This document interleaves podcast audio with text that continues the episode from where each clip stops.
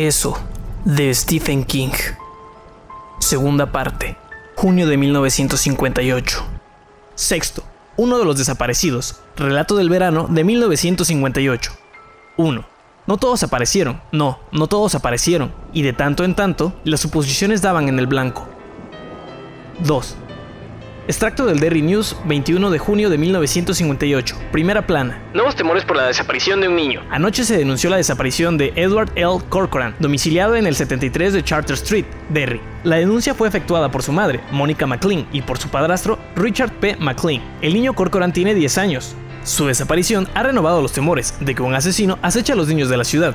La señora McLean dijo que el niño no ha estado en su hogar desde el 19 de junio, fecha en que no volvió a su casa al terminar el último día de clases antes de las vacaciones. Cuando se le preguntó por qué habían tardado más de 24 horas en efectuar la denuncia, el matrimonio McLean se negó a hacer comentarios. Richard Burton, jefe de policía, también se rehusó a hacer comentarios, pero una fuente policial informó al Derry News que el niño Corcoran no tenía buenas relaciones con su padrastro y que anteriormente había pasado alguna noche fuera de su casa. Según esa fuente, las notas escolares del pequeño pudieron influir en el hecho de que el niño no volviera a su hogar. Harold Metcalf, director de la escuela Derry, declinó en hacer comentarios sobre las calificaciones de Corcoran, señalando que no son de interés público. Espero que la desaparición de este niño no provoque temores innecesarios, dijo el comisario Burton. Es comprensible que la comunidad esté intranquila, pero quiero destacar que recibimos anualmente entre 30 y 50 denuncias de desapariciones de menores. La mayoría de ellos aparecen sanos y salvos en el curso de una semana. Quiera Dios que ocurra otro tanto en el caso de Edward Corcoran. Burton reiteró su convicción de que los asesinatos de George Denbrough, Betty Ripson, Cherry Lamónica, Matthew Clemens y Veronica Grogan no fueron obra de una misma persona. En cada crimen hay diferencias esenciales, afirmó Burton. Aunque se negó a dar detalles, dijo que la policía local, trabajando en estrecha colaboración con la Fiscalía del Estado de Maine, aún sigue varias pistas. Al preguntársele anoche, en entrevista telefónica, qué valor pueden tener esas pistas, el comisario Burton respondió, son muy buenas. Ante la pregunta de si se esperaba alguna detención próximamente por cualquiera de esos asesinatos, Burton se negó a hacer comentarios. Del Derry News, 22 de junio de 1958. Primera plana. Sorpresiva exhumación por orden del tribunal. La desaparición de Edward Corcoran dio un extraño giro al ordenar el juez del distrito de Derry, Erhard K. Moulton, la exhumación del hermano menor del niño ausente, llamado Dorsey, a última hora de ayer. La orden del tribunal se produjo a petición conjunta del fiscal del distrito y el forense oficial. Dorsey Corcoran, quien también vivía con su madre y su padrastro en Charter 73, murió en mayo de 1957 por causas accidentales, según se dijo. El niño fue llevado al hospital municipal con fracturas múltiples, incluyendo una en el cráneo. Richard P. Macklin, el padrastro declaró que el niño había estado jugando en una escalerilla, en su garage, y al parecer había caído desde arriba. El niño murió tres días después sin haber recobrado la conciencia.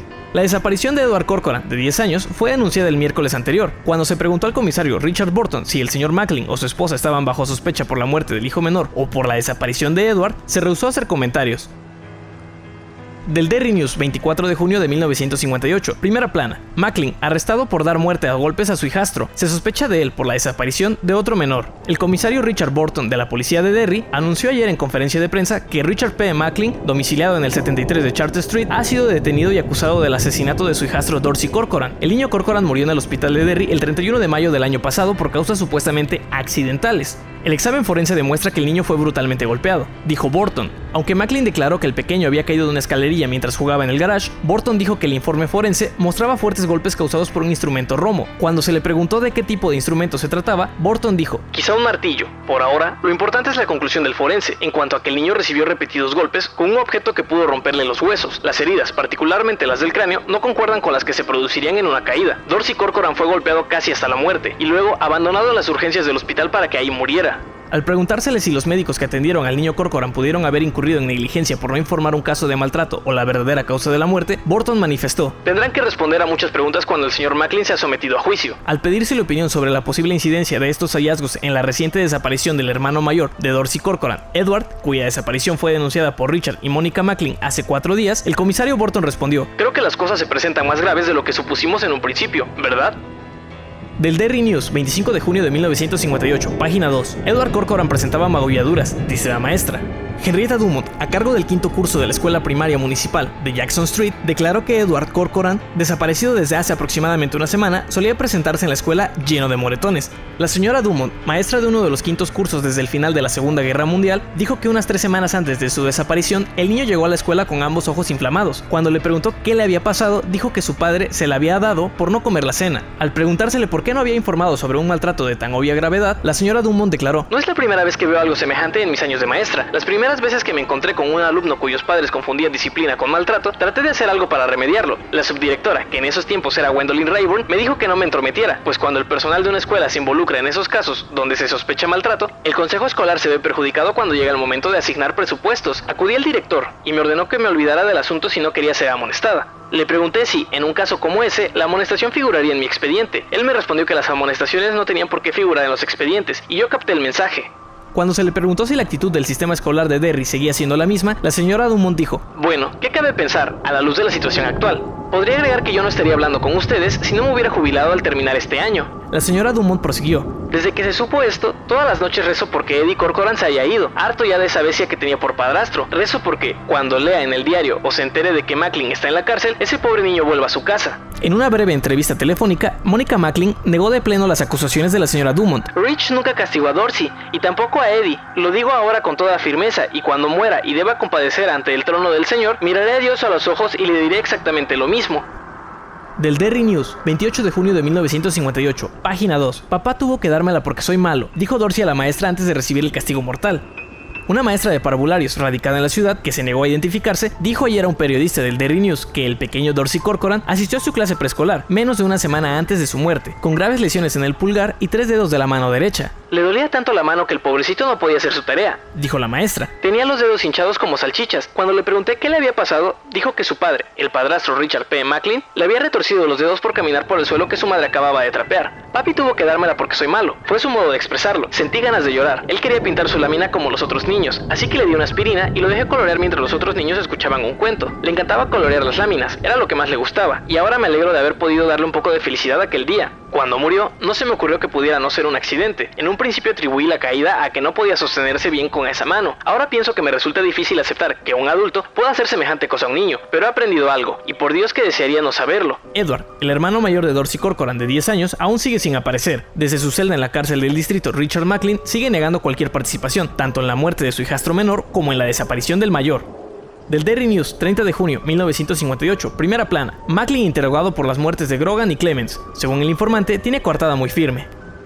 Del Derry News, 6 de junio de 1958, primera plana. Borton. Macklin será acusado solo del asesinato de Dorsey. Edward Corcoran sigue sin aparecer del Daily News, 24 de junio de 1958, primera plana. Padrastro confiesa haber matado a golpes a su hijastro. En un dramático giro del juicio contra Richard Macklin por el asesinato de su hijastro Dorsey Corcoran, Macklin se dio al severo interrogatorio de Bradley Whitson, fiscal del distrito, y admitió haber golpeado al niño de 4 años de edad con un martillo que luego enterró en la huerta de su esposa antes de llevar al niño al hospital de Derry. La sala, atónita y silenciosa, escuchó el arrepentimiento de Macklin, quien previamente había admitido que castigaba a ambos hijastros ocasionalmente cuando hacía falta, por su propio bien. No sé qué me pasó, vi que estaba subiendo otra vez esa maldita escalera y tomé el martillo y comencé a pegarle. No quería matarlo. Juro por Dios que nunca pensé en matarlo. ¿Dijo algo antes de morir? preguntó Whitson. Dijo, basta papi, perdona, te quiero. Respondió Macklin. ¿Y usted paró? Ah, después. Replicó Macklin. Luego se echó a llorar de un modo tan histérico que el juez Erhard Moulton ordenó un receso.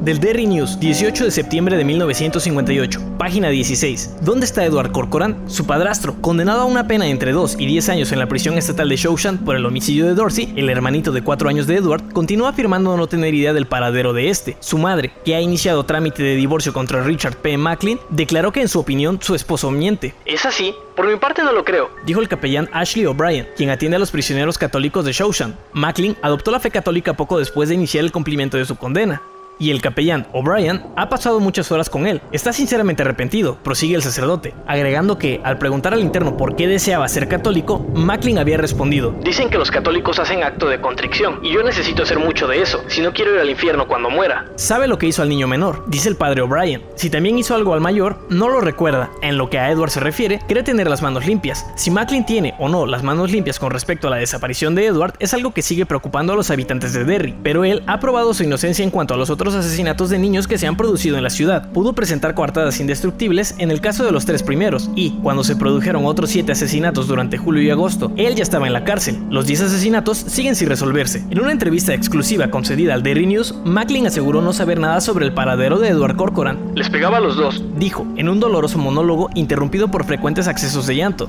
Los quería, pero también les pegaba. No sé por qué. Tampoco sé por qué Mónica no me lo impedía, ni por qué me encubrió al morir Dorsey. Creo que podría haber matado matado a Eddie como maté a Dorsey, pero juro ante Dios que no lo hice. Sé lo que pueden opinar, pero no lo hice. Creo que él escapó de casa, y en ese caso debo agradecerle a Dios que así fuera. Cuando se le preguntó si tiene conciencia de padecer lagunas en su memoria, si acaso pudo haber matado a Edward y borrarlo de su mente, Macklin respondió, No tengo conciencia de ninguna laguna, sé demasiado bien lo que hice. He ofrendado mi vida a Cristo y voy a pasar el resto de mis días tratando de pagar por eso.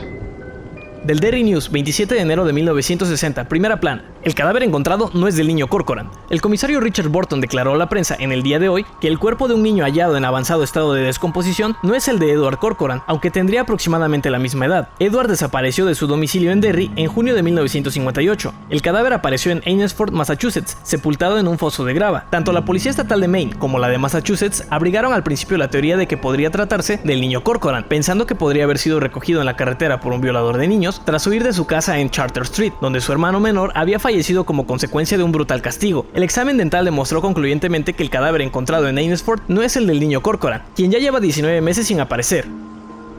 Del Press Herald, de Portland, 19 de julio de 1967, página 3. Asesino convicto se suicida en Falmouth. Richard P. Macklin, condenado nueve años atrás por el homicidio de su hijastro de 4 años, fue encontrado sin vida en su pequeño apartamento de Falmouth ayer a última hora de la tarde. El muerto, que gozaba de libertad condicional, vivía y trabajaba en Falmouth desde que fue liberado de la prisión estatal de Shoshan en 1964. Al parecer, se había suicidado. La nota dejada indica un estado mental extremadamente confuso, declaró el comisario Brandon K. Roach, de la policía de Falmouth, aunque se negó a divulgar el contenido de la nota, una fuente policial reveló que consistía en dos frases. Anoche vi a Eddie, estaba muerto. El Eddie mencionado bien podría ser el hijastro de Macklin, hermano del niño por cuyo asesinato se le condenó en 1958. Fue la desaparición de Edward Corcoran la que llevó a la condena de Macklin por la muerte a golpes de Dorsey, el hermano menor del desaparecido. Desde hace nueve años se ignora el paradero del niño. En 1966, la madre del menor hizo declarar a su hijo legalmente fallecido, a fin de recuperar los ahorros bancarios a nombre de Edward Corcoran. La cuenta de ahorros contenía 16 dólares.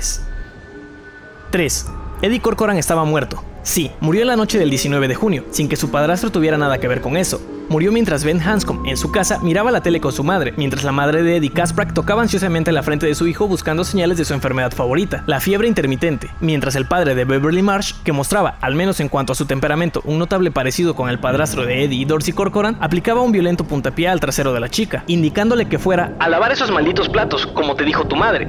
Mientras Mike Hanlon oía los insultos de algunos estudiantes de secundaria, uno de los cuales engendraría años más tarde a ese magnífico homosexófobo llamado John Webby Garton, que en un viejo Dodge mientras el niño arrancaba las hierbas del jardín, en su casita de Witcham Street, no lejos de la granja cultivada por el demente padre de Henry Bowers, mientras Richie Tossier echaba un vistazo subrepticio a las chicas medio desnudas que ilustraban un ejemplar de Hem encontrado en la ropa interior de su padre, logrando una considerable erección y mientras Bill Denbrough arrojaba el álbum fotográfico de su hermano fallecido al otro lado de la habitación, lleno de incrédulo horror.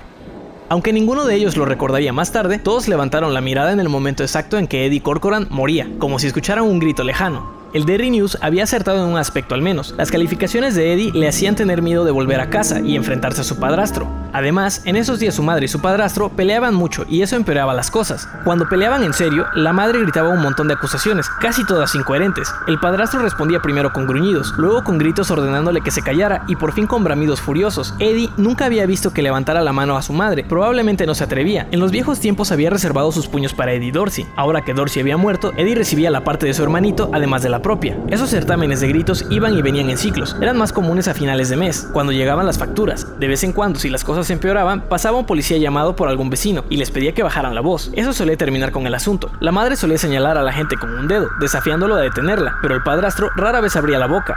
Eddie estaba seguro de que su padrastro tenía miedo de la policía, en esos periodos de tensión, el chico prefería pasar inadvertido. Era lo más prudente. Bastaba con recordar lo que le había pasado a Dorsey. Eddie no conocía los detalles y no quería conocerlos, pero se hacía una buena idea. Opinaba que Dorsey había estado en el sitio menos adecuado en el momento menos conveniente, el garage, el último día del mes.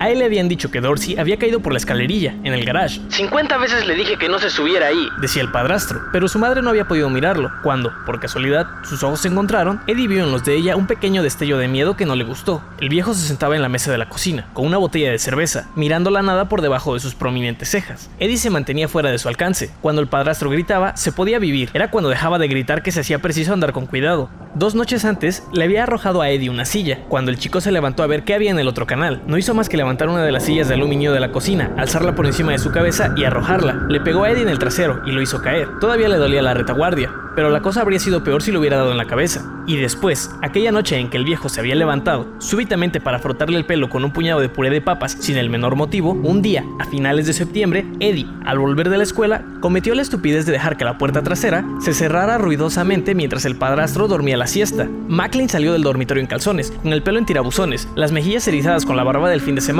y el aliento hediendo a cerveza del fin de semana. Bien, Eddie, dijo, tengo que dártela por haber golpeado esa maldita puerta. En el léxico de Rich Macklin, dártela era el eufemismo que significaba reventarte a golpes. Y fue lo que hizo con Eddie, aquel día. Eddie ya estaba inconsciente cuando el viejo lo arrojó al vestíbulo. La madre había puesto ahí un par de percheros bajos para que los chicos colgaran sus chamarras. Esos ganchos le clavaron duros dedos acerados en la parte baja de la espalda, y entonces se desmayó. Cuando volvió en sí, Diez minutos después, su madre estaba gritando que iba a llevar a Eddie al hospital y que él no podría impedírselo. Después de lo que le pasó a Dorsey, había observado el padrastro. ¿Quieres ir a la cárcel, mujer? No se volvió a hablar de hospitales. Ella ayudó a Eddie a meterse en la cama, donde quedó temblando con la frente bañada de sudor. En los tres días siguientes solo salió de su habitación cuando estaba solo en la casa. Entonces bajaba lenta y trabajosamente a la cocina para tomar el whisky que el padrastro guardaba bajo el fregadero. Unos tragos atenuaban el dolor. Hacia el quinto día, el dolor había desaparecido casi por completo, pero orinó sangre por dos semanas y el martillo ya no estaba en el garage. ¿Qué se podía decir de eso? Oh, claro que el martillo común, el Craftman, todavía estaba ahí. El que faltaba era el Scotty, el que no rebotaba, el martillo especial del padrastro, que ni él ni Dorsey podían tocar. Si alguien toca esto, les había dicho después de comprarlo, les voy a poner las tripas de bufanda. Dorsey había preguntado, tímidamente, si era muy caro. El viejo le dijo que no fuera curioso, con un carajo. Dijo que no se le podía hacer rebotar, por fuerte que fuese el golpe. Y ya no estaba. Si las calificaciones de Eddie eran bajas, se debía a que había perdido muchos días de clase desde el nuevo casamiento de su madre, pero el chico no tenía nada de tonto, y creía saber lo que había sido del martillo Scotty. Tal vez su padrastro lo había usado para golpear a Dorsey y después lo había enterrado en el jardín o tirado al canal. Esa clase de cosas ocurría con frecuencia en las historietas de terror que Eddie leía, las guardaba en el último estante de su armario. Se acercó un poco más al canal, que ondulaba entre sus flancos de cemento como seda aceitada. Una brazada de rayos de luna reverberaba en su superficie oscura, tomando forma de boomerang. Eddie se sentó, balanceando ociosamente sus tenis contra el cemento. Como las seis semanas anteriores habían sido bastante secas, el agua pasaba a unos 3 metros de sus suelas gastadas. Pero si uno miraba con atención los muros del canal, se podían ver los diversos niveles a los que subía de vez en cuando el agua. Un poco por encima del nivel actual, el cemento estaba manchado de color pardo oscuro. Esa mancha parduzca se decoloraba poco a poco hasta el amarillo, después hasta un color casi blanco. Ahí es donde los talones de Eddie tocaban la pared. El agua fluía suave y silenciosamente de una arcada de cemento, adoquinada por dentro, más allá del sitio donde Eddie estaba sentado. Después seguía hacia el puente de madera, cubierto que unía al Parque Basie con el Instituto de Secundaria. Los lados y el suelo del puente, hasta las vigas del techo, estaban cubiertos con un jeroglífico de iniciales, números telefónicos y declaraciones. Declaraciones de amor, declaraciones de que tal tipa la chupaba, declaraciones de que a los maricas se les llenaría el culo con alquitrán caliente. De vez en cuando declaraciones excéntricas e indescifrables. La que había intrigado a Eddie a lo largo de toda la primavera decía: Salve a los rusos judíos, gane valiosos premios. ¿Qué significaba eso exactamente? ¿Tenía algún significado? ¿Tenía alguna importancia? Eddie no fue esa noche al puente de los besos. No tenía ninguna prisa por cruzar al lado del instituto de secundaria. Probablemente dormiría en el parque, quizás sobre las hojas secas que se acumulaban bajo el estrado de la orquesta. Pero por el momento prefería estar sentado ahí. Le gustaba estar en el parque. Iba ahí con frecuencia cuando necesitaba pensar. A veces había gente disponiéndose para pasar la noche en los bosquecillos del parque, pero Eddie no se metía con ellos y ellos no se metían con él. En los recreos escolares había oído horribles historias sobre los invertidos que pasaban por ahí, por el parque Basie, después del anochecer. Aunque las aceptaba, a él nunca lo habían molestado. El parque era un sitio apacible, y la mejor parte era, para él, exactamente aquella en que se encontraba. Le gustaba sentarse allí en el verano, cuando el agua, de tan baja, gorgoteaba entre las piedras y hasta se separaba en arroyuelos que se remolinaban. Le gustaba al iniciarse la primavera, justo después del deshielo, entonces había que quedarse de pie junto al canal, porque estaba tan frío que congelaba el trasero. Él pasaba ahí una hora o más, encapuchado con su vieja chamarra, que le quedaba pequeña desde hace dos años, con las manos metidas en los bolsillos sin darse cuenta de que su delgado cuerpo temblaba y se sacudía. En la semana siguiente al deshielo, el canal tenía un poder terrible, irresistible. A él le fascinaba el modo en que el agua hervía de espuma al salir del arco adoquinado, y rugía al pasar junto a él llevando palos, ramas y toda clase de desechos. Más de una vez se había imaginado junto al canal, a principios de primavera, en compañía de su padrastro. Se imaginaba dando un buen empujón a ese hijo de puta. Él caería con un grito, revoloteando los brazos en busca de equilibrio, y Eddie treparía al parapeto de cemento para ver cómo lo arrastraba la corriente. Su cabeza sería un bulto negro y bamboleante en medio de esas pequeñas olas rebeldes, coronadas de blanco. Erguiría bien la espalda, sí, y sería bocina con las manos para gritar: ¡Eso fue por Dorsey, maldito bastardo! ¡Nos veremos en el infierno! Eso no ocurriría nunca, por supuesto, pero era una fantasía grandiosa, un sueño grandioso para soñarlo ahí, sentado junto al canal, en su Una mano ciñó el pie de Eddie. El chico estaba mirando más allá del canal, hacia la escuela, con una sonrisa adormilada y complacida, mientras imaginaba a su padrastro arrastrado por la correntada de primavera, fuera de su vida para siempre. Aquella mano lo sobresaltó de a tal punto que estuvo al grado de perder el equilibrio y caer al canal. Es uno de los invertidos de los que se habla. Pensó y miró hacia abajo, quedó boquiabierto y a continuación se orinó de miedo en los pantalones. No era un invertido, era Dorsey. Dorsey, tal y como lo habían enterrado.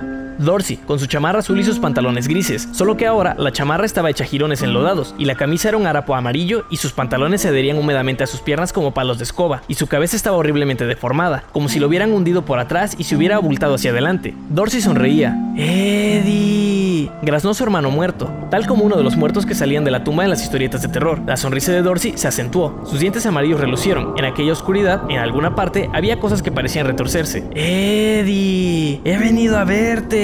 Eddie. Eddie trató de gritar, lo sacudían oleadas de terror y hubo la sensación de estar flotando, pero no era un sueño, estaba despierto. La mano ceñida a sus tenis era blanca, como panza de trucha. Los pies descalzos de su hermano se adherían al cemento. Uno de sus talones había sido arrancado de un mordisco. ¡Baja, Eddie! Eddie no pudo gritar, sus pulmones no tenían aire suficiente como para un grito. Extrajo un sonido gemebundo, curiosamente agudo. Cualquier voz más potente parecía estar fuera de sus posibilidades, pero todo estaba bien. En unos segundos su mente estallaría y después nada tendría importancia. La mano de Dorsey era pequeña, pero implacable. Las nalgas de Eddie se deslizaron hacia el canal. Gimiendo, echó una mano atrás y se aferró al borde del cemento para tirar de sí hacia atrás. Sintió que la mano perdía el agarre y oyó un siseo furtivo. Tuvo tiempo para pensar. Ese no es Dorsey. No sé qué es, pero no es Dorsey. Entonces, la adrenalina inundó su cuerpo y lo hizo reptar hacia atrás, exhalando el aliento en silbidos breves y chillones. Sobre el borde de cemento del canal aparecieron dos manos blancas. Hubo un ruido como de un lambetazo. Gotas de agua volaron hacia arriba, en el claro de luna desde la piel pálida y muerta. La cara de Dorsey apareció sobre el borde, en sus ojos hundidos relucieron sordas chispas rojas, su pelo mojado se adhería al cráneo y el lodo le rayaba las mejillas. Por fin, el pecho de Eddie se desatascó, aspiró profundamente y lanzó un alarido. Se puso de pie y echó a correr. Corría mirando por encima del hombro para saber dónde estaba Dorsey y, como resultado, se estrelló contra un viejo olmo. Sintió como si alguien, su padrastro por ejemplo, le hubiera hecho estallar una carga de dinamita en el hombro izquierdo. Muchas estrellas salieron disparadas o girando en tirabuzón por su cabeza. Cayó al pie del árbol como herido por un hacha de guerra, con la sangre por la sien izquierda Pasó 90 segundos, tal vez, nadando en las aguas de la semi-inconsciencia. Luego se las arregló para levantarse otra vez. Soltó un quejido cuando trató de mover el brazo izquierdo. Estaba entumecido. Levantó la mano derecha y se frotó la cabeza, que le dolía ferozmente. Entonces recordó por qué se había estrellado contra el olmo. Miró en derredor. Ahí estaba el muro del canal, blanco como hueso y recto como una flecha bajo el claro de luna. No había rastros de la cosa que había salido del canal, si acaso había existido tal cosa. Siguió girando, lentamente, hasta completar el círculo. El parque Basie estaba silencioso e inmóvil como una fotografía en blanco y negro. Los sauces llorones balanceaban sus brazos finos, tenebrosos, al abrigo de los cuales podías echar cualquier cosa, encorvada y demente. Eddie echó a andar, tratando de mirar en todas direcciones al mismo tiempo. El hombro dislocado le palpitaba en dolorosa sincronización con el ritmo cardíaco. Eddie, gemía la brisa entre los árboles. ¿No quieres verme, Eddie? Sintió que unos flácidos dedos de cadáver le acariciaban el cuello. Giró en redondo, levantando las manos. Se le enredaron los pies y cayó, pero comprobó que habían sido solo las hojas de sauce movidas por la brisa. Se levantó, quería correr, pero cuando lo intentó, otra carga de dinamita estalló en su hombro. Tuvo que detenerse. Sabía que a esa altura debía estar superando el susto, y se calificó de tonto por aterrorizarse ante un reflejo o por quedarse dormido y tener una pesadilla. Pero no era así. El corazón ya le latía tan deprisa que no era posible distinguir un latido de otro. Tuvo la certeza de que pronto le estallaría de miedo. No podía correr, pero cuando salió de entre los sauces, alcanzó un paso de trote renqueante. Fijó la vista en el farol que había en el portón principal del parque. Se encaminó hacia ahí, algo más rápido, pensando. Llegaré hasta la luz y pasará el susto. Luz plena, no más pena, noche buena. Algo lo seguía. Eddie lo sintió avanzar pesadamente por el bosquecillo Si volvía la cabeza, lo vería. Lo estaba alcanzando. Ya oía sus pasos, una especie de marcha arrastrada, chapoteante, pero no quiso mirar atrás. No, miraría hacia la luz y continuaría avanzando hacia ella. Y ya estaba casi llegando. Casi. Fue el hedor lo que lo hizo mirar atrás. Un hedor mareante, como una montaña de pescado convertida en carroña bajo el calor del verano. Era el olor de un océano muerto. Ya no era Dorsey quien lo seguía, era el monstruo de la laguna negra. Tenía el hocico largo. Un fluido verde goteaba desde dos aberturas negras en sus mejillas, como bocas verticales. Sus ojos eran blancos y parecían de gelatina. Sus dedos con escamas tenían uñas que parecían hojas de Respiraba con un ruido burbujeante y grave, como el de un buzo con el regulador atascado. Cuando vio que Eddie lo miraba, sus labios verdinegros se contrajeron, descubriendo unos colmillos enormes en una sonrisa muerta y tétrica. Iba tras él, chorreando, y Eddie lo comprendió súbitamente. Quería llevarlo al canal, llevarlo a la húmeda negrura del pasaje subterráneo del canal, para devorarlo. Eddie echó a correr. El farol del portón estaba más cerca. Ya podía ver su halo de insectos y polillas. Un camión pasó a poca distancia. La mente desesperada de Eddie se dijo que el conductor quizás iba bebiendo café mientras escuchaba música por la radio, sin saber que, a menos de 200 metros, había un niño que, en unos segundos, podía morir. El hedor. El abrumador hedor se acercaba y lo rodeaba por completo. Tropezó contra un banco del parque. Su asiento asomaba a 4 o 5 centímetros desde el pasto, verde sobre verde, casi invisible en la oscuridad. El borde se clavó contra la espinilla de Eddie, causando un estallido vidrioso de dolor. Cayó al pasto. Al mirar atrás, vio que el monstruo se acercaba, centellante sus ojos, con las escamas chorreando lodo del color de las algas. Las agallas subían y bajaban en el cuello abultado, abriendo y cerrando las mejillas. ¡Ah! graznó Eddie. Al parecer no podía decir otra cosa. ¡Ah! ¡Ah! ¡Ah! Ahora se arrastraba, hundiendo los dedos en el césped con la lengua afuera. Un segundo antes de que las manos callosas del monstruo, apestando a pescado, se cerraran alrededor de su cuello, tuvo una idea consoladora. Esto es un sueño, no puede ser de otra manera. No hay ningún monstruo, no hay ninguna laguna negra, y aunque lo hubiera, eso era en Sudamérica o en los pantanos de Florida, algo así. Esto es solo un sueño. Voy a despertar en mi cama, o tal vez entre la hojarasca bajo el estrado de la orquesta, y... Aquellas manos de Batracio atenazaron su cuello. Los gritos ásperos de Eddie se ahogaron. Cuando el monstruo lo hizo girar, los ganchos que brotaban de sus dedos garabatearon marcas sangrantes, como caligrafía, en su cuello. El chico miró aquellos ojos blancos, relucientes, sintió que los dedos le apretaban el cuello, como ceñidas bandas de algas vivas. Su vista, aumentada por el terror, reparó en la aleta, algo así como una cresta de gallo en su cabeza encorvada del monstruo, mientras las manos apretaban cortándole el aire. Pudo ver que la luz del farol tomaba un tono verde ahumado al trasluz de esa membrana. No, eres... de verdad, jadeó, pero comprendió vagamente que aquel monstruo era real. Después de todo, lo estaba matando. Sin embargo, algo de raciocinio perduró hasta el mismo final. Mientras el monstruo le clavaba las garras en el cuello, mientras su arteria carótida cedía, en un chorro caliente e indoloro que manchó las escamas de reptil de aquella cosa, las manos de Eddie tantearon el lomo de la bestia, buscando un hipotético cierre de cremallera, y solo cayeron cuando el monstruo le arrancó la cabeza de los hombros, con un gruñido grave y satisfecho, en tanto la imagen que Eddie tenía de eso comenzaba a desvanecerse. Eso se transformó prontamente en otra cosa. 4. Sin poder dormir, acosado por las pesadillas, un niño llamado Michael Hanlon se levantó poco después del alba en el primer día de vacaciones. Había una luz pálida, arropada en una niebla densa y baja que se levantaría a eso de las 8, quitando la envoltura a un perfecto día de verano. Pero eso sería más tarde. De momento, el mundo era todo gris y rosa, silencioso como un gato en alfombra. Mike, vestido con pantalones de pana, camiseta y tenis de deporte negros, bajó la escalera, desayunó un plato de cereal Wheaties. En realidad no le gustaba esa marca, pero la había pedido por el regalo que traía la caja y luego tomó su bicicleta y se dirigió a la ciudad, circulando en la banqueta debido a la niebla. La niebla lo cambiaba todo, convirtiendo los objetos comunes, como las bocas de incendio y las señales de tráfico, en cosas misteriosas, extrañas y algo siniestras. Los coches se dejaban oír, pero no ver, gracias a la extraña cualidad acústica de la niebla. Uno no sabía si estaban lejos o cerca hasta que los veía aparecer, con fantasmales halos de humedad alrededor de los faros. Giró a la derecha por Jackson Street dejando el centro a un lado y luego cruzó hacia Main por Palmer Lane mientras pedaleaba por el callejón. De una sola manzana, pasó ante la casa donde viviría cuando fuera adulto. No la miró, era solo una vivienda pequeña, de dos plantas, con un garage y un jardín pequeño. No emitía vibraciones especiales para el niño que pasaría ahí la mayor parte de su vida adulta, como único propietario y único habitante. En Main, giró a la derecha y siguió hasta el parque Basie, aún sin rumbo, paseando, simplemente, para disfrutar la tranquilidad de la hora temprana. Una vez en el parque, bajó de la bicicleta y caminó hacia el canal. No se le ocurrió, por cierto, que sus sueños de la noche anterior tuvieran relación con la dirección de sus pasos. Ni siquiera recordaba que había soñado, solo que un sueño había seguido a otro hasta que despertó, a las 5 de la madrugada, sudoroso, temblando y con la idea de que debía desayunar rápidamente para ir en bicicleta a la ciudad. Ahí, en Basie, la niebla tenía un olor desagradable, olor marino, salado y rancio. No era la primera vez que lo percibía, por supuesto. En las nieblas del amanecer, muchas veces en Derry se olfateaba la presencia del océano, aunque la costa estaba a 60 kilómetros de ahí, pero el olor de esa mañana parecía más denso, casi peligroso. Algo atrajo su mirada. Se agachó para recoger una navaja barata, de dos hojas. Alguien había grabado en el flanco las iniciales EC. Mike la contempló por el momento, antes de guardársela en la bolsa. El que pierde llora, el que encuentra atesora. Miró a su alrededor. Cerca de donde había encontrado la navaja había un banco tumbado, lo puso en la posición correcta. Más allá del banco vio un sitio donde el pasto estaba aplastado y, a partir de ahí, dos surcos, el pasto ya comenzaba a levantarse, pero los surcos aún eran nítidos, se alejaban en dirección hacia el canal, y había sangre. El pájaro, acuérdate del pájaro, acuérdate del... Pero no quería acordarse del pájaro, por eso apartó la idea. Una pelea de perros, eso es todo. Uno debe haber salido malherido. Era una idea convincente, pero por algún motivo no lo convenció. Los recuerdos del pájaro insistían en volver. El que había visto en la Fundación Kitchener un ejemplar que está en Uris nunca habría hallado en su libro sobre aves. Basta, vete de aquí. Se dijo, pero en vez de irse, siguió los surcos. Mientras lo seguía, concibió en su mente una pequeña historia. Era un caso de asesinato. Veamos, un chico que no ha vuelto a su casa está en la calle después del toque de queda. El asesino lo atrapa. ¿Y cómo se deshace del cadáver? Lo arrastra hasta el canal y lo arroja ahí, por supuesto. Igual que en Alfred Hitchcock, presenta. Las marcas que estaba siguiendo podían, sí, haber sido dejadas por un par de zapatos y pantalones llevados a rastras. Mike se estremeció y miró a su alrededor, intranquilo. La historia parecía excesivamente real. Y supongamos que no lo hizo un hombre, sino un monstruo, como en las historietas de terror o en los libros de terror o en las películas de terror o en un mal sueño, en un cuento de hadas o algo así.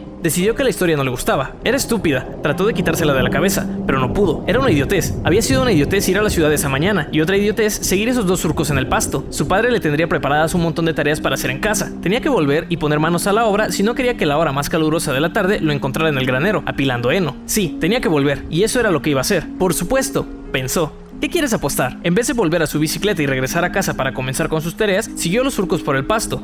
Aquí y allá había más gotas de sangre, ya medio seca, pero no mucha, no tanta como allá atrás, junto al banco que había enderezado. Ahora se oía el canal, que corría serenamente. Un momento después vio el borde de cemento materializado en la niebla. Ahí, en el pasto, había algo más. Vaya, hoy es mi día de suerte, dijo su mente con dudoso ingenio. Una gaviota graznó en alguna parte y Mike se encogió de miedo, pensando otra vez en el pájaro que había visto aquel día de primavera. No sé qué hay en el pasto y no quiero mirar. Eso era muy cierto. Oh, sí, pero ya estaba ahí, inclinándose para ver qué era, con las manos apoyadas en los muslos, un trocito de tela desgarrada con una gota de sangre. La gaviota volvió a graznar. Mike miró fijamente el jirón ensangretado y recordó lo que le había pasado en la primavera. 5.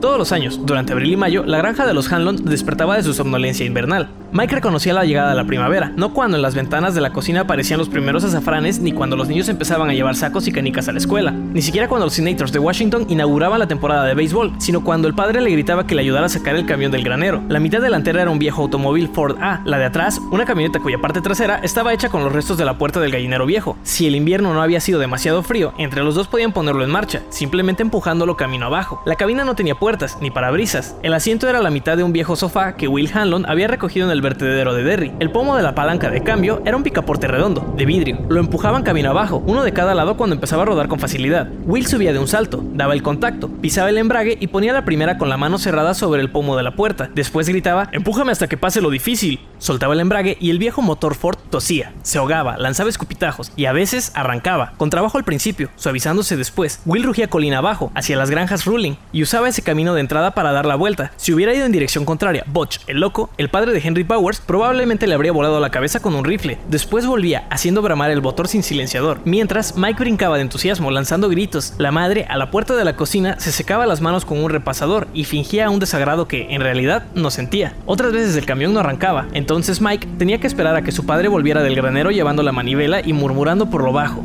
Mike estaba muy seguro de que algunas de esas palabras murmuradas eran palabrotas. En esos momentos, su padre le inspiraba un poco de miedo. Solo mucho más tarde, durante una de las interminables visitas al hospital donde Will Hanlon agonizaba, descubrió que su padre murmuraba porque la manivela una vez lo había golpeado al escapar de su sitio, haciéndole un corte en la boca. Apártate, Mikey, decía, encajando la manivela en la base del radiador. Cuando el Ford A estaba, por fin, en marcha, decía que al año siguiente lo cambiaría por un Chevrolet, pero nunca lo hacía. Ese viejo híbrido, Ford A, aún estaba tras la casa, hundido en la hierba hasta los ejes.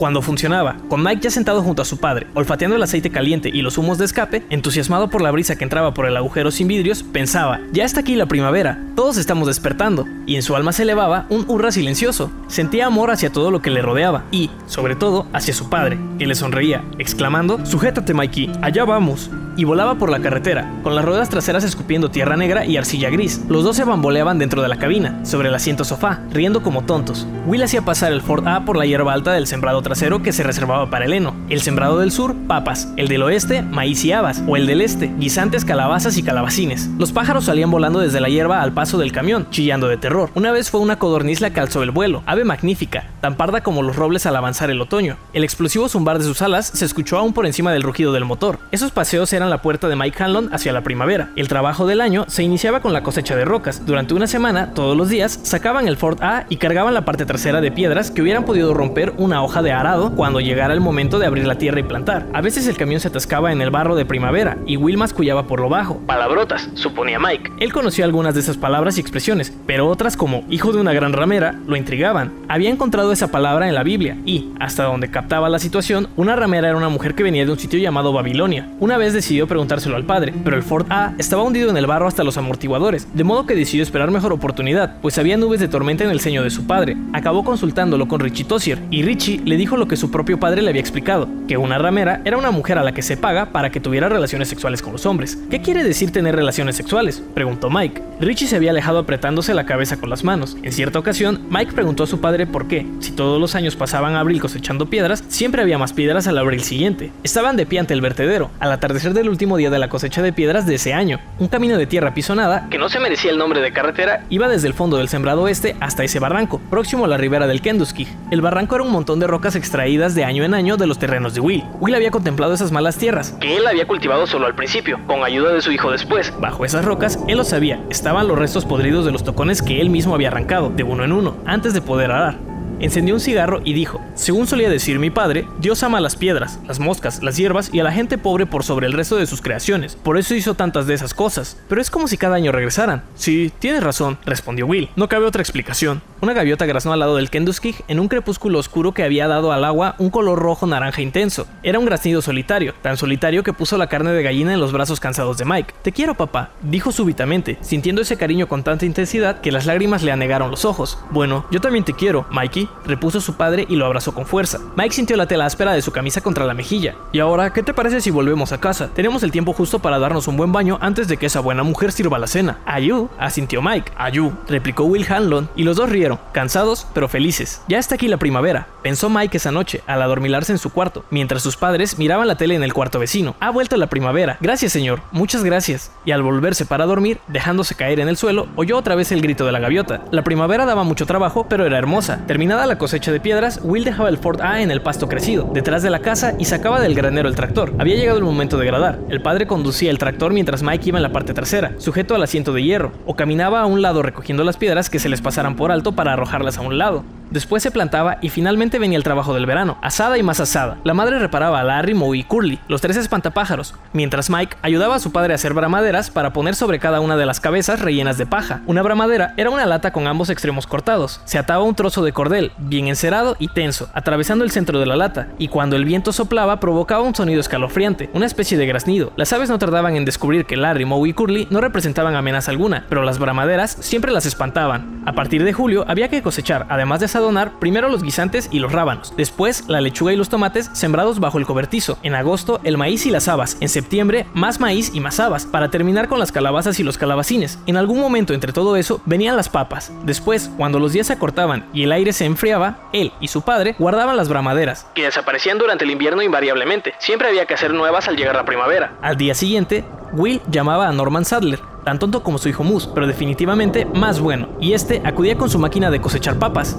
Durante las tres semanas siguientes todos trabajaban en la recolección de papas. Además de la familia, Will contrataba a tres o cuatro chicos de la secundaria para que ayudaran a cambio de 25 centavos por saco. El Ford A recorría lentamente por los surcos del sembrado sur, el más grande, a escasa velocidad y con la puerta trasera abierta. Iba lleno de sacos, cada uno con el nombre de la persona que lo había llenado. Al terminar la jornada, Will abría su vieja billetera y pagaba a cada recolector en efectivo. También Mike y su madre recibían su paga. Ese dinero era de ellos, y Will Hanlon nunca preguntaba qué hacían con él. Mike había recibido una participación del 5% en la granja al cumplir 5 años, edad suficiente, decía Will, para manejar una asada y distinguir entre la hierba y las plantas de guisantes. Cada año se le asignaba otro 1%. Pasado el día de acción de gracias, Will computaba los beneficios de la granja y deducía la parte de Mike, pero el chico nunca veía un centavo de ese dinero, pues él se lo depositaba en su cuenta de ahorros para la universidad, y no se tocaría bajo ninguna circunstancia. Al fin llegaba el día en que Normie Sadler volvía a su casa con su cosecha de papas. Por entonces, el aire habría tomado un tono gris y habría escarcha en las calabazas anaranjadas apiladas a un lado del granero. Mike, de pie en el patio, con la nariz roja y las manos metidas en los bolsillos del pantalón, contemplaba a su padre,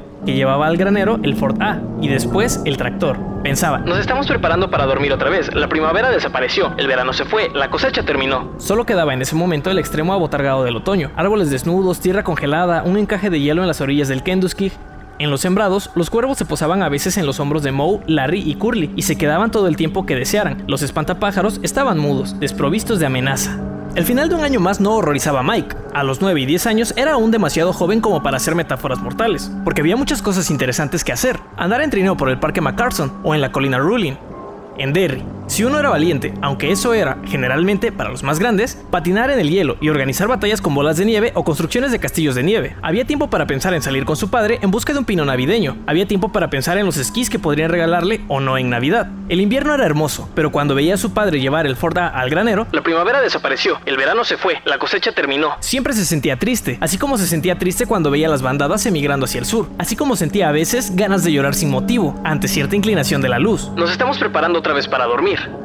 No todo escuela y tareas, tareas y escuela. Will Hanlon había dicho a su mujer más de una vez que los chicos necesitaban tiempo para ir de pesca, aunque no era pescar lo que hacían. Cuando Mike llegaba a casa desde la escuela, lo primero que hacía era poner sus libros sobre el televisor de la sala. Lo segundo, prepararse una merienda. Era especialmente adepto a los sándwiches de cebolla y mantequilla de maní, gusto que desataba en su madre gestos de indefenso espanto. Lo tercero, leer la nota que su padre le había dejado diciéndole dónde estaría él y cuáles eran sus tareas, ciertos surcos a los que arrancar las hierbas o dónde iniciar la cosecha, cestos que llevar, siembras a rotar, lugares a cualquier cosa. Pero un día laboral a la semana, a veces dos, no había nota alguna. En esas ocasiones, Mike iba de pesca, aunque no era pescar lo que hacía. Esos días eran grandiosos. Como no tenía un sitio determinado al que ir, no sentía prisa por llegar ahí. De vez en cuando, el padre le dejaba otro tipo de notas. Tareas, ninguna. Ve a Old Cape y observa los rieles del tranvía. Mike iba a la zona de Old Cape, buscaba las calles con las vías aún visibles y las inspeccionaba con atención, maravillado al pensar que por el medio de las calles hubieran circulado cosas parecidas a trenes. Por la noche hablaba de eso con su padre y él enseñaba fotografías de su álbum de Derrick donde se veían los tranvías en funcionamiento. Desde el techo les brotaba un extraño mástil conectado a un cable eléctrico y tenían anuncios de cigarrillos a los lados. En una ocasión había enviado a Mike al Parque Memorial, donde se encontraba la torre depósito, para contemplar el baño de las aves. En cierta ocasión fueron juntos a los tribunales para ver una máquina terrible, hallada en la buhardilla por el comisario Borton. Ese artefacto se llamaba silla para vagabundos. Era de hierro moldeado, con grilletes para las manos y las piernas. En el respaldo y el asiento había salientes redondeadas. Mike recordó una fotografía que había visto en un libro, la foto de la silla eléctrica de Sing Sing. El comisario dejó que Mike se sentara en la silla para vagabundos y probara los grilletes. Cuando pasó la primera y ominosa novedad de usar los grilletes, Mike miró interrogativamente a su padre y al comisario Borton, sin saber por qué ese era un castigo tan terrible para los vagos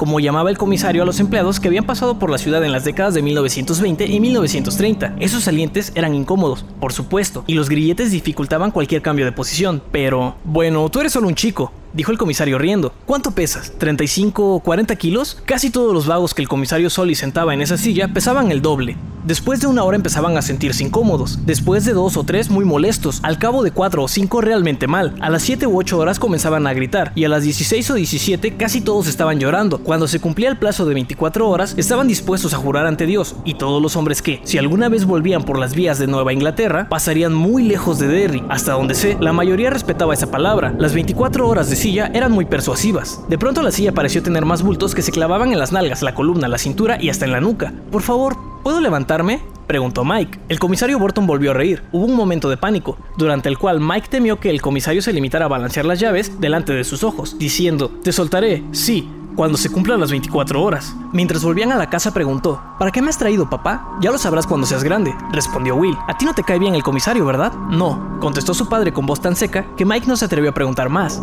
Pero a Mike le gustaban la mayoría de lugares de Derry que su padre le hacía visitar. A los 10 años, Will había logrado ya transmitirle su propio interés por los estratos de la historia de Derry. A veces, mientras deslizaba los dedos por la rugosa superficie donde se asentaba el baño de los pájaros, o cuando se agachaba para inspeccionar las vías de los tranvías, entonces le asaltaba una profunda sensación de tiempo. El tiempo como algo real, como algo que tenía un peso invisible, así como la luz del sol, supuestamente, tenía peso. Algunos de los chicos en la escuela se habían reído cuando la señora Gringus les dijo eso, pero Mike se sentía demasiado aturdido por el concepto como para reír. Su primer pensamiento fue, ¿la luz tiene peso? ¡Oh Dios! Eso es terrible. El tiempo, como algo que, tarde o temprano, lo enterraría. La primera nota que dejó su padre, aquella primavera de 1958, estaba garabateada en el dorso de un sobre y sujeta bajo un salero. El aire tenía una dulce tibieza primaveral y su madre había abierto todas las ventanas. No hay tareas, decía la nota. Si quieres ve en bicicleta por Pasture Road, verás a la izquierda un montón de escombros y maquinarias viejas. Echa un vistazo y trae un recuerdo. No te acerques al sótano y vuelve antes del oscurecer. Ya sabes por qué. Mike sabía por qué, claro que sí. Dijo a su madre a dónde iba y ella frunció el ceño. ¿Por qué no preguntas a Randy Robinson si puede ir contigo? Sí, bueno, pasaré a preguntarle, dijo Mike. Lo hizo, pero Randy había ido con su padre a Bangor para comprar semillas de papas.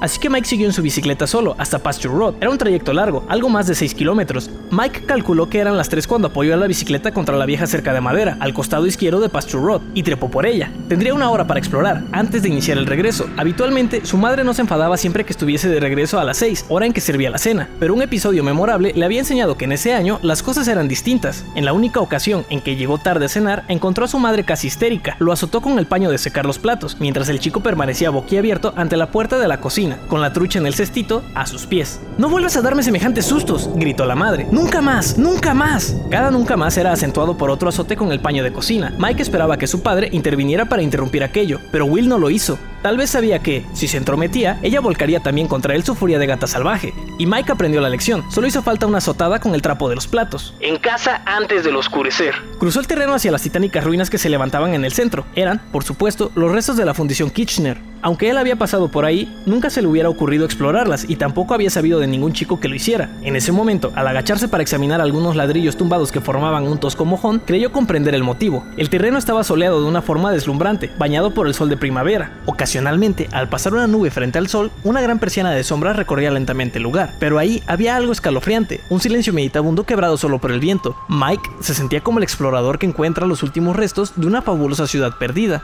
Delante y a la derecha, vio el flanco redondeado de un enorme cilindro de azulejos que se elevaba entre el elevado pasto. Corrió hacia ahí, era la chimenea principal de la fundición. Echó un vistazo al interior del hueco y sintió otro escalofrío. Era tan amplio que él habría podido meterse dentro, pero no pensaba en hacerlo. Solo Dios sabía qué porquería habría ahí adherida a los azulejos interiores, ennegrecidos por el humo. Qué bestias o bichos horribles podrían haber establecido su residencia en ese hueco. El viento soplaba a ráfagas. Cuando penetraba por la boca de la chimenea caída, despedía un sonido fantasmal, como el de los cordeles encerados que él y su padre ponían en las bramaderas al terminar el invierno. Retrocedió, nervioso. De pronto pensaba en la película que había visto con su padre la noche anterior, en la tele. Se llamaba Rodán. Por la noche le había parecido muy divertida. Su padre reía y gritaba, ¡Caza ese pájaro, Mikey! Cada vez que aparecía Rodán, y Mike le disparaba con el dedo hasta que la madre se asomó para que se callaran si no querían provocarle un dolor de cabeza. Pero ahora no resultaba tan divertido. En la película habían sido unos mineros japoneses los que liberaban a Rodán en las entrañas de la Tierra al excavar uno de los túneles más profundos del mundo. Y al mirar el hueco negro de ese tubo, resultaba muy fácil imaginar a ese pájaro agazapado en el otro extremo, con las alas correosas, como de murciélago, plegadas sobre el lomo, la mirada fija en esa pequeña y redonda cara infantil, mirando con sus ojos circundados de oro.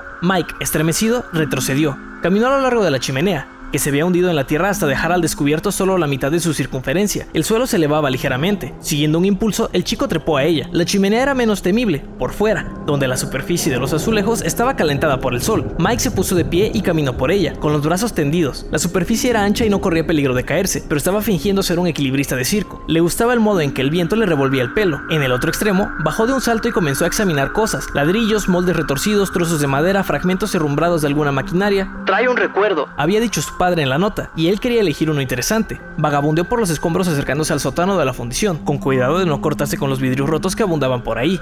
Mike no había olvidado la advertencia de su padre, en cuanto a no acercarse a ese sótano. Tampoco ignoraba la masacre que se había producido ahí más de 50 años antes. Estaba convencido de que, si en Derry había un lugar embrujado, era ese. A pesar de eso, o por eso mismo, estaba decidido a quedarse hasta que hubiese hallado algo realmente digno de llevar a casa para enseñárselo a su padre. Avanzó con lentitud hacia el sótano. De pronto, una voz le advirtió, susurrante, que estaba acercándose demasiado, que algún sector, debilitado por las lluvias de primavera, podría derrumbarse bajo sus talones y arrojarlo a ese agujero, donde solo Dios sabía cuántos hierros estarían esperando para atravesarlo y depararle una muerte herrumbrosa y dolorosa. Levantó un marco de ventana y lo arrojó a un lado. Ahí había un caso, lo bastante grande como para la sopera de un gigante con el mango retorcido por algún calor inimaginable. Allá, un pistón demasiado voluminoso como para levantarlo, ni siquiera para moverlo. Pasó por encima y... ¿Y si encuentra un cráneo? Pensó, ¿el cráneo de uno de esos chicos que murieron aquí mientras buscaban huevos de Pascua en 1900 no sé cuántos? Miró el terreno bañado por el sol, horrorizado ante la idea. El viento hacía sonar una nota grave en sus oídos, mientras otra sombra navegaba silenciosamente por el solar, como la sombra de un murciélago gigantesco o de un pájaro cíclope. Una vez más cobró conciencia del silencio que ahí reinaba, de lo extraño del terreno, con montones de mampostería y sus columnas de hierro, inclinadas a un lado y a otro. Era como si ahí, mucho tiempo antes, se hubiera librado una terrible batalla. No seas idiota, se dijo, intranquilo. Todo lo que se podía encontrar aquí lo encontraron hace 50 años, después de aquello. Y aunque no hubiera sido así, a estas horas cualquier chico o algún adulto habrían encontrado el resto. ¿O crees que solo tú has venido aquí en busca de recuerdos? No, no digo eso, pero... ¿Pero qué? inquirió el lado racional de su mente. A Mike le pareció que estaba hablando demasiado fuerte, demasiado rápido. Aunque se quedara algo por encontrar, se había podrido hace años. ¿Y qué? Encontró, en la hierba, un cajón de escritorio astillado. Después de echarle un vistazo, lo arrojó a un lado y se acercó al sótano, donde los restos eran más densos. Sin duda, ahí encontraría algo. Pero, ¿y si hay fantasmas?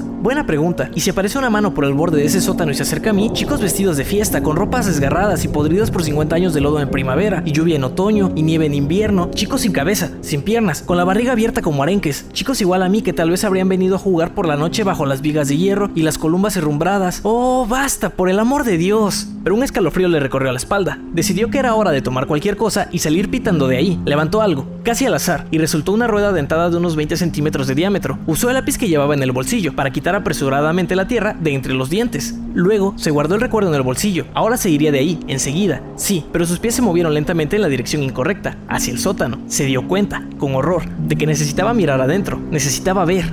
Se sujetó de una viga que brotaba de la tierra y se balanceó hacia adelante tratando de mirar hacia abajo. No podía, estaba a 4 o 5 metros del borde pero aún no llegaba a ver el fondo del sótano. No me importa ver el sótano o no, ahora mismo me voy. Ya tengo mi recuerdo, no tengo por qué mirar ese agujero y la nota de papá decía que no me acercara. Pero esa curiosidad entristecida, casi febril, no lo dejó en paz. Se acercó al sótano, paso a paso, trémulo, consciente de que, en cuanto la viga de madera estuviera fuera de su alcance, ya no tendría de dónde sujetarse. Consciente también de que el suelo estaba embarrado y poco firme. A lo largo del borde se veían depresiones como tumbas donde el suelo había cedido, y comprendió que en esos lugares se habían producido derrumbes. Con el corazón palpitando, con el paso duro y medido de un soldado, llegó al borde y miró hacia abajo. Anidado en el sótano, el pájaro levantó la mirada. En un principio, Mike no estuvo seguro de lo que veía. Todos los nervios de su cuerpo parecían congelados incluyendo los que transportaban el pensamiento. No era solo por el espanto de ver a un pájaro monstruoso, con el pecho naranja como el de un petirrojo y el plumaje descoloridamente gris, como el de un gorrión. Era, sobre todo, por el espanto de lo inesperado. Había ido preparado para ver restos de maquinaria medio sumergidos en charcos de agua estancada y en lodo negro. En cambio, estaba viendo un nido gigantesco que llenaba todo el sótano. Con las pajas que lo componían, hubieran podido hacerse varias parvas de heno, pero eran brisnas plateadas,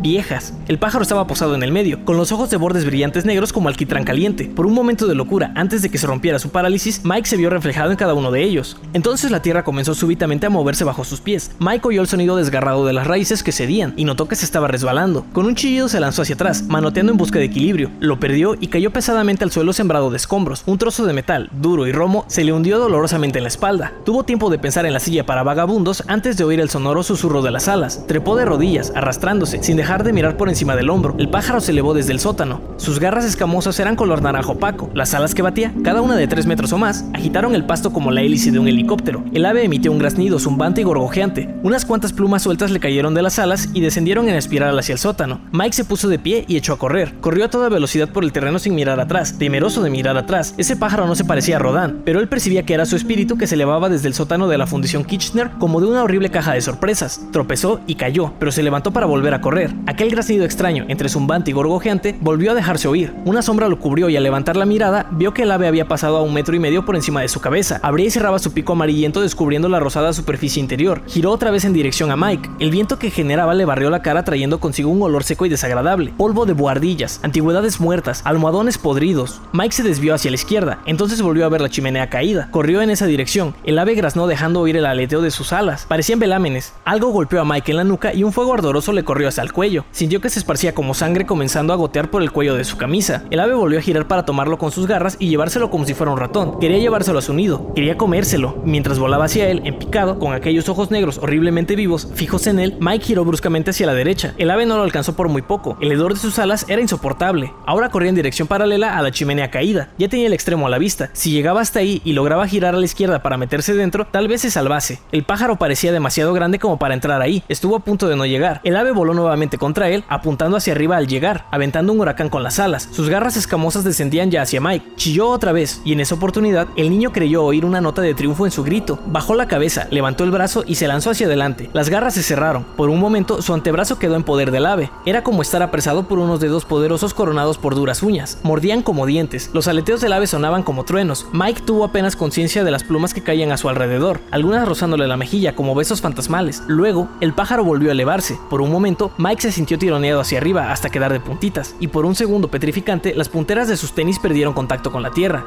¡Suéltame! vociferó, torciendo el brazo. Las garras siguieron sujetándolo, pero de pronto se desgarró la manga de la camisa. Mike cayó al suelo con un golpe seco, y el pájaro graznó. Mike volvió a correr rozando las plumas de la cola, haciendo arcadas ante aquel hedor. Era como correr por entre una cortina de plumas. Tosiendo aún, con los ojos irritados por las lágrimas y el polvo asqueroso que cubría las plumas del ave, cayó dentro de la chimenea derrumbada. Ya no pensaba en lo que podía acechar allá adentro. Corrió hacia la oscuridad, donde sus sollozos jadeantes cobraban un eco oscuro. Retrocedió unos 6 metros antes de girar hacia el brillante círculo de luz. El pecho le subía y le bajaba espasmódicamente. De pronto comprendió que, si había calculado mal el tamaño del ave o el diámetro de la chimenea, estaba perdido. No había salida. Eso era un callejón cerrado. El otro extremo de la chimenea estaba oculto en la tierra. El ave volvió a graznar. De pronto se oscureció la luz del extremo abierto. Aquel pájaro se había posado en la tierra. Mike vio sus patas amarillas, escamosas, tan gruesas como un muslo de hombre. Luego, el animal agachó la cabeza para mirar adentro. Mike se encontró mirando fijamente aquellos ojos, horriblemente vivos, negros como alquitrán fresco y con aros de oro a modo de iris. Su pico se abría y se cerraba y otra vez, siempre con un chasquido audible, como el que uno oye al cerrar los dientes con fuerza. Afilado, pensó Mike. Es un pico afilado. Yo sabía, claro, que los pájaros tienen el pico afilado, pero hasta ahora no había pensado en eso. Otro chillido. Sonaba tan potente en aquella garganta de azulejos que Mike se cubrió las orejas con las manos. El ave comenzó a entrar trabajosamente por la boca de la chimenea. ¡No! gritó el chico. ¡No, no puedes! La luz se iba borrando mientras el pájaro metía su cuerpo por el tubo de la chimenea. ¡Oh, Dios mío! ¿Cómo no pensé que era casi todo plumas, que podía estrecharse? La luz desapareció por completo. Solo quedaba la negrura total, el sofocante olor del pájaro y el sonido susurrante de sus plumas. Mike cayó de rodillas y comenzó a tantear el suelo curvo de la chimenea con las manos. Encontró un trozo de azulejo roto cuyos bordes filosos estaban forrados por algo que parecía musgo. Echó el brazo hacia atrás y lo arrojó. Se oyó un ruido seco. El ave repitió su gorgojeo zumbante. ¡Sal de aquí! gritó Mike. Reinó el silencio y luego se inició otra vez aquel sonido susurrante, como el de papel de seda. Al reanudar el pájaro su forcejeó por avanzar en el tubo. Mike palpó el suelo, encontró otros fragmentos de azulejo y comenzó a arrojarlos uno tras otro. Rebotaban sordamente en el ave y tintineaban contra la curva de la chimenea. Por favor, Dios mío, pensó Mike. Por favor, por favor, Dios mío. Entonces se le ocurrió que debía retroceder por el tubo. Había entrado por la base de la chimenea. Lo lógico era que se estrechara hacia arriba. Podría retroceder escuchando ese susurro que lo seguía. Si tenía suerte, tal vez llegar a un punto donde el ave no pudiera seguir avanzando. Pero, ¿y si el pájaro se atascaba? En ese caso, él y el pájaro morirían juntos ahí. Morirían juntos y juntos se pudrirían en la oscuridad. Por favor, Dios mío, vociferó, sin saber que había hablado en voz alta. Arrojó otro fragmento de azulejo y esa vez su impulso fue más poderoso. Sintió, diría a los otros mucho después, como si alguien estuviera detrás de él en ese momento y ese alguien hubiera dado a su brazo un gran impulso. Esa vez no se oyó el rebote entre las plumas, sino un ruido chapoteante, como el que podría ser una palmada en la superficie de gelatina semisolidificada. El pájaro chilló, pero no de furia, sino de auténtico dolor. El tenebroso tremolar de sus alas llenó la chimenea. Un aire maloliente pasó junto a Mike como un huracán agitándole la ropa. Entre toses y arcadas, retrocedió entre el polvo y el musgo que se remolinaban. Volvió la luz, gris y débil al principio, pero cada vez más potente. Mientras el ave retrocedía, Mike rompió en lágrimas y, dejándose caer de rodillas,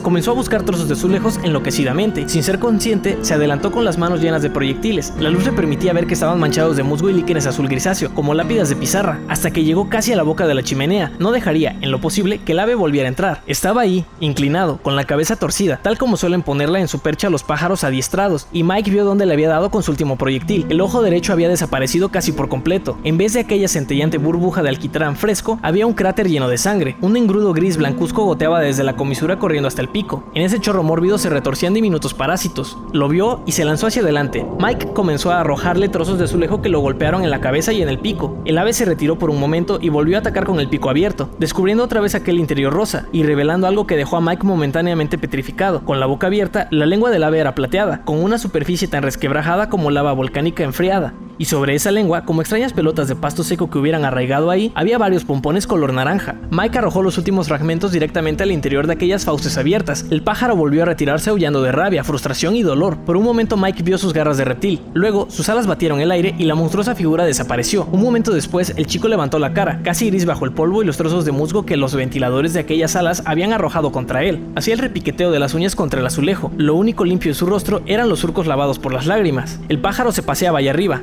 tac, tac, tac, tac. Mike retrocedió un poco, recogió más trozos de azulejo y los amontonó ante la boca de la chimenea, tan cerca como se atrevió a ponerlos. Si aquello volvía, él dispararía a quemarropa. La luz, afuera, aún era intensa, corría mayo y aún tardaba en oscurecer, pero ¿qué pasaría si el ave decidía esperar? Mike tragó saliva. Por un instante, los flancos secos de su garganta se tocaron entre sí. Arriba, tac, tac, tac. Ya tenía un buen montón de municiones. En la penumbra que reinaba ahí, más allá de donde el ángulo del sol creaba una espiral de sombras dentro del tubo, parecía un puñado de vajilla rota barrida por un ama de casa. Mike se frotó las palmas contra las perneras de sus pantalones y esperó.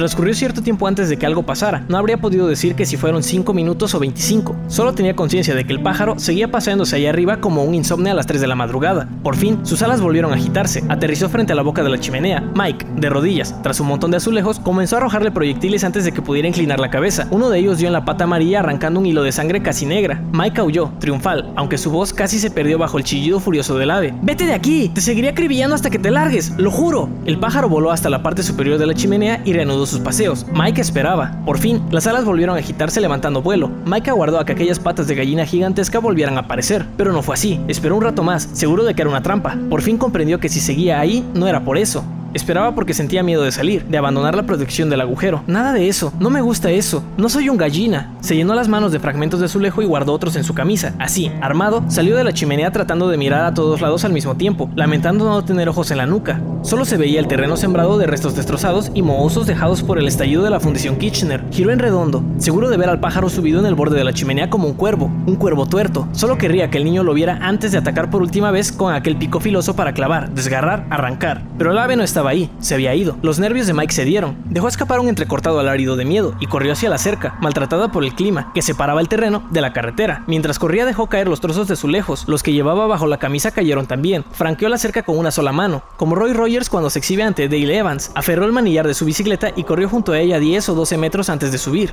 Después pedaleó como un loco, sin atreverse a mirar atrás ni disminuir la marcha, hasta llegar a la intersección de Pasture Road y Main Street, donde había mucho tráfico. Cuando llegó a su casa, el padre estaba cambiando las bujías al tractor. Observó que el chico estaba polvoriento y desarrapado. Mike vaciló un segundo antes de explicar que se había caído de la bicicleta al esquivar un bache. ¿No te hiciste daño, Mike? preguntó Will, observando a su hijo con más atención. No, papá, ¿ninguna torcedura? Tampoco. ¿Seguro? Mike asintió. ¿Has recogido algún recuerdo? Mike metió la mano en el bolsillo y sacó la rueda dentada para mostrársela a su padre. Will echó una breve mirada antes de extraer un diminuto fragmento de azulejo en la parte carnosa del pulgar de Mike. Eso pareció interesarle más. ¿Es de la vieja chimenea? Mike asintió. ¿Te has metido ahí? Mike volvió a sentir. ¿No has visto nada ahí adentro? De inmediato, como para tornar la pregunta en chiste, aunque no había sonado nada chistosa, Will agregó, ¿algún tesoro enterrado? El chico sacudió la cabeza con una sonrisita. Bueno, no le cuentes a tu madre que estuviste curioseando por ahí. Nos mataría a mí y a ti. Miró a su hijo más de cerca. Mike, ¿seguro que estás bien? Claro, pareces algo ojeroso. Estoy un poco cansado, explicó Mike. No te olvides de que hay 12, 15 kilómetros hasta allá, ida y vuelta. ¿Quieres que te ayude con el tractor, papá? No, creo que por esta semana he terminado de acondicionarlo. Ve a lavarte. Cuando Mike iba a hacerlo, el padre lo llamó otra vez. No quiero que vuelvas a ese lugar, dijo. Al menos mientras no se aclare ese asunto y atrapen a ese bastardo. Tú no has visto a nadie por ahí, ¿verdad? No te persiguió nadie. No trataron de detenerte a gritos. No, no había ninguna persona, papi, dijo Mike. Will encendió un cigarro moviendo la cabeza. Creí que hice mal en mandarte ya. Esos lugares a veces son peligrosos. Sus ojos se encontraron por un instante. Está bien, papá, dijo Mike. De cualquier modo, no quiero volver. Me dio un poco de miedo. El padre volvió a menear la cabeza. Cuanto menos se diga, mejor, supongo. Ahora ve a lavarte. Y di a tu madre que ponga tres o cuatro salchichas más. Mike así lo hizo. 6. Eso ya no importa, pensó Mike Hanlon, mirando los surcos que llegaban hasta el parapeto del canal. Eso ya no importa. De cualquier modo, pudo haber sido un sueño. Y además, en el borde del canal había manchas de sangre seca. Mike las observó. Después bajó la vista al canal. El agua negra pasaba suavemente. A los lados de cemento se adherían cintas de sucia espuma amarillenta, que a veces se liberaban para flotar corriente abajo, en perezosas curvas. Por un momento, solo por un momento, dos manojos de esa espuma se unieron para formar una cara. Una cara de niño, con los ojos vueltos hacia arriba, en un rictus de terror y agonía. Mike dio un respingo. La espuma se separó, perdiendo otra vez significado. En ese momento, Mike oyó un fuerte chapoteo a su derecha, giró bruscamente la cabeza, encogiéndose un poco y por un instante creyó ver algo en las sombras del túnel de salida, donde el canal volvía a la superficie, tras su paso por debajo de la ciudad. De inmediato desapareció. De pronto, helado y temblando, el chico buscó en el bolsillo la navaja que había encontrado en el pasto y la arrojó al canal. Se oyó un pequeño chapoteo que provocó un oleaje. Se inició en un círculo, pero la corriente le dio forma de punta de flecha, después nada, salvo el miedo y la mortífera certidumbre de que algo, muy cerca, lo estaba observando, calculando sus posibilidades, tomándose tiempo. Giró, con intención de caminar hacia su bicicleta. Correr habría sido dignificar esos miedos y perder la dignidad propia, pero entonces volvió a sonar aquel chapoteo, más potente. A la chingada con la dignidad, Mike echó a correr en busca del portón y de su bicicleta. Subió y salió pedaleando a toda prisa. El olor a mar fue, de inmediato, muy denso, demasiado denso. Estaba en todas partes, y el agua que goteaba de las ramas hacía demasiado ruido. Algo venía hacia él. Oyó pasos acechantes, arrastrados, en el pasto. Se irguió sobre los pedales, aplicando toda su fuerza y voló por Maine sin mirar atrás. Se dirigió hacia su casa a toda velocidad preguntándose qué demonios Le había hecho huir. Después trató de pensar en sus tareas, en todas sus tareas, y en nada más que sus tareas. Al cabo de un rato tuvo éxito, y cuando vio los titulares en el periódico al día siguiente, Nuevos temores por la desaparición de un niño. pensó en la navaja que había arrojado al canal, en aquellas iniciales EC grabadas en el mango. Pensó en la sangre que había visto en el pasto, y pensó en aquellos surcos que se interrumpían a la vera del canal. Eso, de Stephen King.